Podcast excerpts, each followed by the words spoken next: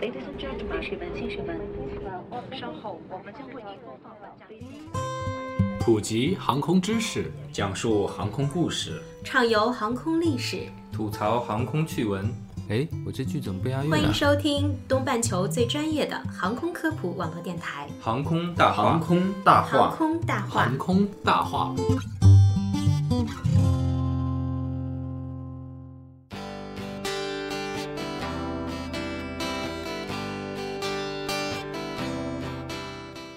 聊航空说大话，欢迎收听东半球最专业的航空科普网络电台《航空大话》，我是小六。我是黑人，我是石头。二零一四年的十一月十日晚上，南航 CZ 三七三九航班从珠海直飞北京，起飞后约半个小时，飞机左侧引擎下方发动机发生故障，发动机起火冒烟了。机舱内随即出现烟雾和刺鼻金属烧焦的气味，随后飞机剧烈颤抖，直至半小时后被降广州白云机场。南航方面称呢，初步调查显示，飞机是在起飞不久后便遭受了鸟撞，致使飞行途中发生故障，所幸两百余人无人伤亡。嗯，这个事件呢，我们之前的节目已经跟大家分享过了。机长语气沉着的那句话，也给大家留下了很深的印象。本人经过严格训练，有能力控制好状况，有能力将大家安全送到陆地上。呃，小小的一只鸟，就那么二两左右的血肉之躯，是怎么把钢铁铸成的飞机撞坏的呢？那今天的航空大话呢，就来为大家详细解读一下鸟撞飞机。对，有的时候鸟也不是特意的想撞飞机啊。那我们首先先来看一下，就是小小的一只鸟为什么能把飞机给撞坏？嗯飞机在起飞阶段呢，通常都是三四百公里的这个起飞时速，离地之后呢才会加速。小鸟如果迎面撞过来，那它与飞机的相对速度就会非常非常大。这个时候呢，尽管小鸟呃重量很小，只是一个小小的血肉之躯，但是已经具有了很强大的动能，仍然呢是有可能把飞机击穿，甚至把发动机的叶片给毁坏。那学过高中物理的同学们肯定都记得这个动能公式。动能公式是什么呢？小六你记得吗？请继续。没学过高中物理，忘了还给老师了。其实我也不记得了，但是我准备了一下这个公式，是力乘以时间等于质量乘以初速度减去末速度。那么假设这个鸟的质量是零点五千克，飞机离地的速度如果是九十米每秒的话，小鸟的速度是五米每秒的话，这个飞行的相对速度就是九十五米每秒。那鸟和飞机相撞的时候呢，鸟的速度肯定瞬间就变成零了，那就是九十五米每秒的速度，在很短的一个时间内，假定是零点零一秒，就能产生四千七百五十牛顿的力量。那一牛顿大约就是拿起两个鸡蛋所用的力。那如果你想象一下，拿起九千五百个鸡蛋，会是一个多大的力量？为我也想飞翔。同时，飞机发动机叶片由于在高速旋转时，还有一个更大的相对速度，发动机叶片也因此成为飞机上最害怕遭到鸟撞的部件。二零零九年的一月呢，美国航空公司就有一架航班遇到了最恶劣的情况，就是飞机与鸟群相遇，导致了两台发动机全部故障，失去推力的飞机以每秒五米的速度在纽约市的上空下坠。幸好啊，经验丰富的飞行员最终成功的在几分钟内将飞机迫降在纽约的哈德逊河上，一百五十五名乘客和机组人员无一死亡，堪称史上最传奇的鸟撞飞机事件。其实，鸟撞飞机事件每年都会发生，大多数出现在飞机速度较低的起降阶段。中国民用航空局机场司、中国民航科学技术研究院于二零一一年一月发布的《两千一零年中国民航鸟机航空器事件数据分析报告》中显示呀，在二零一零年，全国各机场航空公司和飞机维修公司等有关部门共上报在中国大陆地区发生鸟撞事件有九百七十一起，而飞机最易遭受鸟撞的部分为发动机。飞行的起飞、爬升、下降、进境和着陆阶段为鸟撞多发阶段，春秋季为鸟撞事件高发季节，夜晚等低能见度条件下为鸟撞事件高发时段，中南和华东地区也为我国鸟撞事件的高发区域。波音公司也曾对该公司的波音737、747、757和767四款飞机呢，在1982年1月到1993年6月期间，遭受到鸟撞的事例进行了统计，发现鸟撞击发动机占鸟撞飞机全部事件中约四分之三左右，说明鸟撞飞机事件中绝大多数是撞到发动机上的。首先呢，是因为发动机与发动机短舱的迎风面积占整个飞机迎风面积的比例较大。鸟撞飞机时呢，撞到发动机上的概率比撞到飞机其他部位的概率就比较大。其次，也是很重要的一点，飞机的发动机在工作的时候会以较大的速度吸入大量空气，在吸入空气的同时，也会将飞机前方空气中的杂物，如沙石碎片、鸟等吸入。这个吸力呢是非常巨大的，再大再重的鸟也能吸进去，并以较大的速度撞到发动机中高速旋转的风扇叶片上。不仅鸟能被发动机吸入，连重达几十公斤的人也能被发动机吸入。现实中呢，也不乏机场地面工作人员不小心被吸入发动机的案例发生。因此呢，严格讲，不能称鸟撞击发动机，而应该称发动机吸鸟。国外大多数资料均称发动机吸鸟，而不是鸟撞。我们之所以说发动机呃受到鸟撞的这个危害远大于鸟撞飞机的其他部位呢，是因为发动机内的最前端是高速旋转的风扇叶片。当鸟吸入到发动机撞到叶片以后啊，会造成较大的损伤。如果这个叶片被打断的话，断片会随着气流啊高速的流向后方，嗯、会进一步的造成更大的伤害。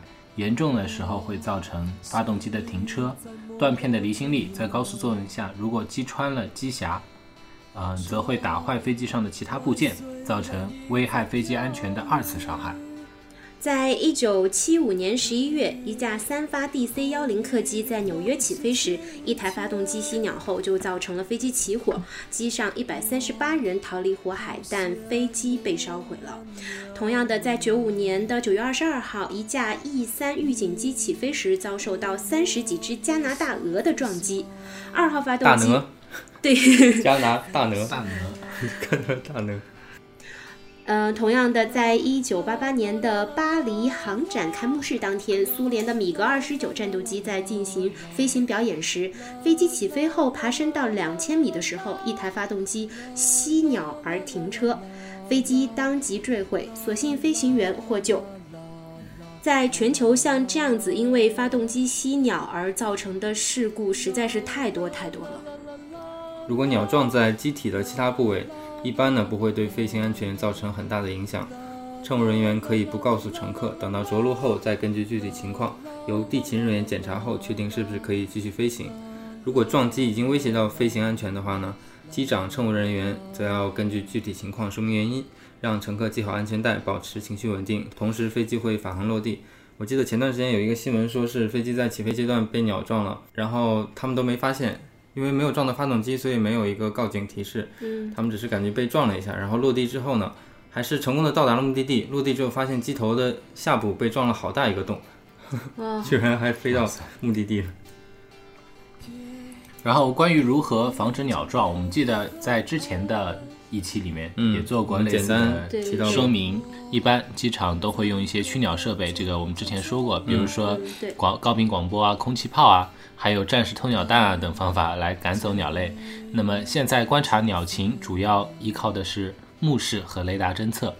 啊，那目前呢，有一些国家和地区的机场啊，通过自动终端情报服务中可以加有鸟情通报，以指导飞行员规避鸟类活动区域。机组人员在起降过程中也需注意观察鸟情，在低空飞行时控制飞行速度，以减少撞击的破坏力。那主动的鸟击防治呢，主要是驱赶鸟类离开机场空域。驱赶的主要方式呢是恐吓，恐吓是什么意思？前方的鸟儿注意了，你们已经被包围了，请 赶快离开现场。嗯，破坏栖息环境和迁移栖息地等等。那恐吓呢是最简单和最直接的驱赶鸟类方式，比较流行的有煤气炮呀、恐怖眼、录音驱鸟，就刚才你说的那段。恐怖眼是什么概念？就是怒视它们。眼神杀死杀死鸟。嗯，还有猎杀、豢养一些猛禽等方法。我，我觉得豢养猛禽，猛禽，猛禽被吸进去了怎么办？呃，那煤气炮呢，在许多机场都有配备，是一种以煤气为燃料的爆炸装置。呃，工作人员定时燃放煤气炮，发生巨大的声响，用声音来驱赶鸟类。但是长期使用煤煤气泡就会让鸟对声音产生了耐受，以后就没有那么大的效果了，对它们。嗯，那恐怖眼呢是绘制有巨大眼睛图案的气球，由于鸟类对眼睛图案比较敏感，随风飘舞的恐怖眼会起到很好的驱赶效果。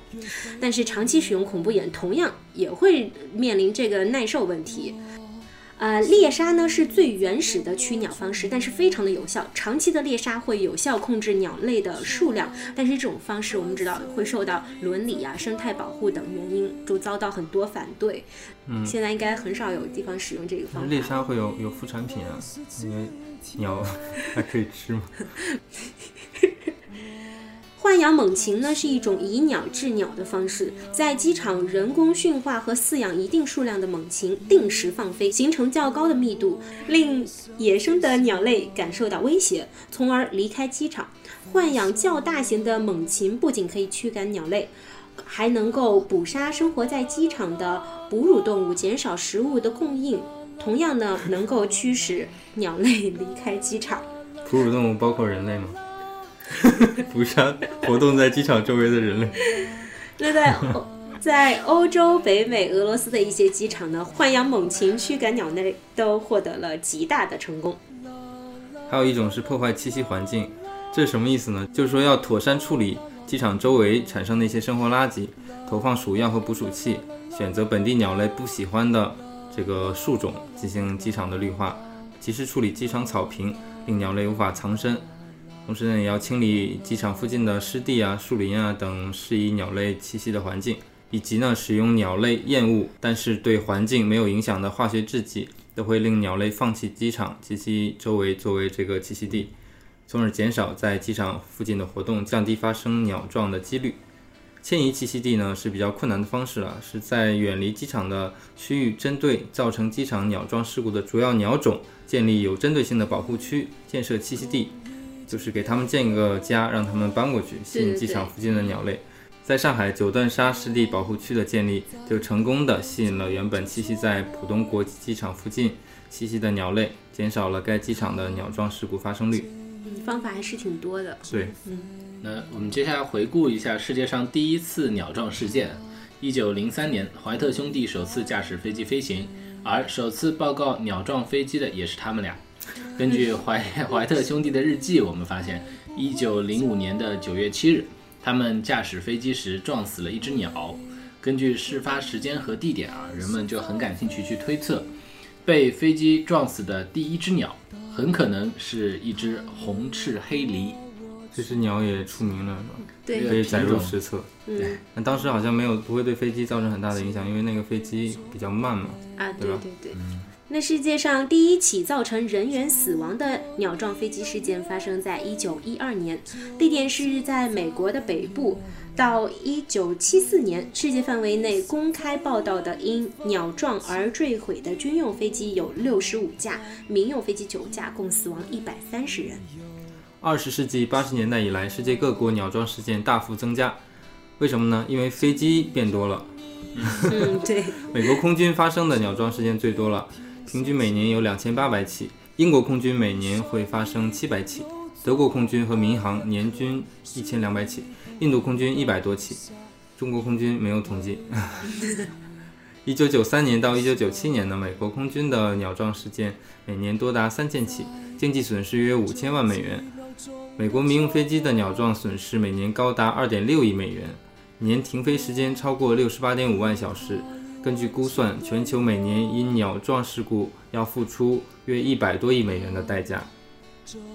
现在鸟撞飞机已经被许多世人所知道了，但是你们知道吗？在二零一三年六月二日，中国发生了鸟撞高铁的奇事。一列 G 三八由杭州南开往北京的高铁，在镇江被一只鸟撞到了挡风玻璃，导致挡风玻璃大面积开裂！最终列车开到南京南站后，全体乘客换车，受伤列车则进行修理。这个例子看到过新闻上，就是那个列车撞的玻璃碎得很厉害。是的，因为现在高铁速度也很快嘛，基本上跟飞机在起飞阶段的这个滑行速度差不多了，嗯所以如果被鸟撞上的话，或者说如果撞上鸟的话，还是鸟还是挺惨，车也挺惨的。嗯，对，那汽车实际上也经常会被鸟啊，不是被鸟，是被鸟屎撞了。啦啦啦啦啦啦啦啦啦啦啦。鉴于越来越多的鸟击事件危及了飞行器的安全，波音公司让美国航天总署的工程师设计了一个特殊的炮。他们先把死机当炮弹打到波音飞机的驾驶舱玻璃上，模拟高速飞行时的空中与飞鸟撞击的情况，以测试驾驶舱玻璃的安全设计。对，那现场是这样的啊，会先拿绳子把一只活鸡给勒死，然后放到炮筒里面打出去。鸟出膛的初速度呢，就等同于飞机的时速加上鸟正常飞行的速度。嗯，主要是对机头、机翼前缘、尾翼前缘等进行测试。这让空客公司的研发工程师们知道了，便提出要求，希望能够借用这个炮，以测试他们新研发的空客飞机的挡风玻璃强度。当然，不能白用，在支付了高昂的费用后，这套测试系统不久就运到了法国空客公司总部。测试当天呢，死机从炮筒里发射出来，以两百公里的高速撞击在空客飞机的挡风玻璃上，却把空客工程师们吓了个半死。因为死机不但击穿了挡风玻璃，还把驾驶座打断，最后穿过驾驶舱门，整只鸡钉在了客舱的墙上。两腿发软的空客工程师们惊觉他们的设计竟然如此的脆弱，连忙修改设计。几个月过去了，仍然无果。最后，空客无奈地把这个惨不忍睹的测试结果告诉波音，并附上空客独特、详细的挡风玻璃设计方案，低声下气的希望波音能够提供改进的建议。当空客再次支付了一千万美元的咨询费用后，波音很快的回复了，不过内容只有一行字：机要先解冻。哎，为什么波音回复的是中文？好了，那本期节目呢到这里就要结束了，感谢大家的收听。在节目的最后呢，为大家送上一首《我是一只小小小小鸟》，希望大家可以喜欢。我是小六，我是黑人，我是石头，我们下期节目再见。再见。有时候我觉得自己像一只小小鸟，想要飞，却怎么样也飞不高。也许有一天我栖上了枝头，却成为猎人的目标。我飞上了青天，才发现自己从此无依无靠。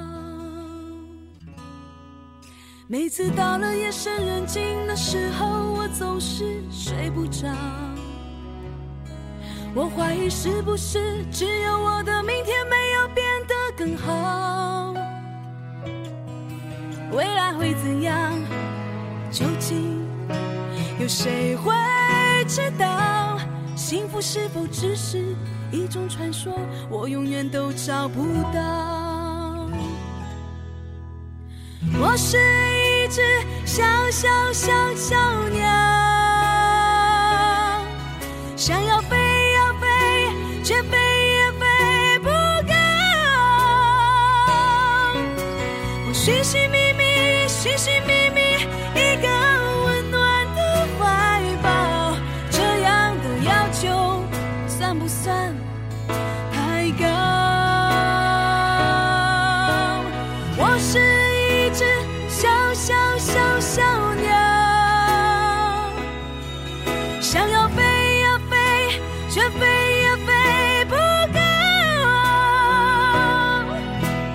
She,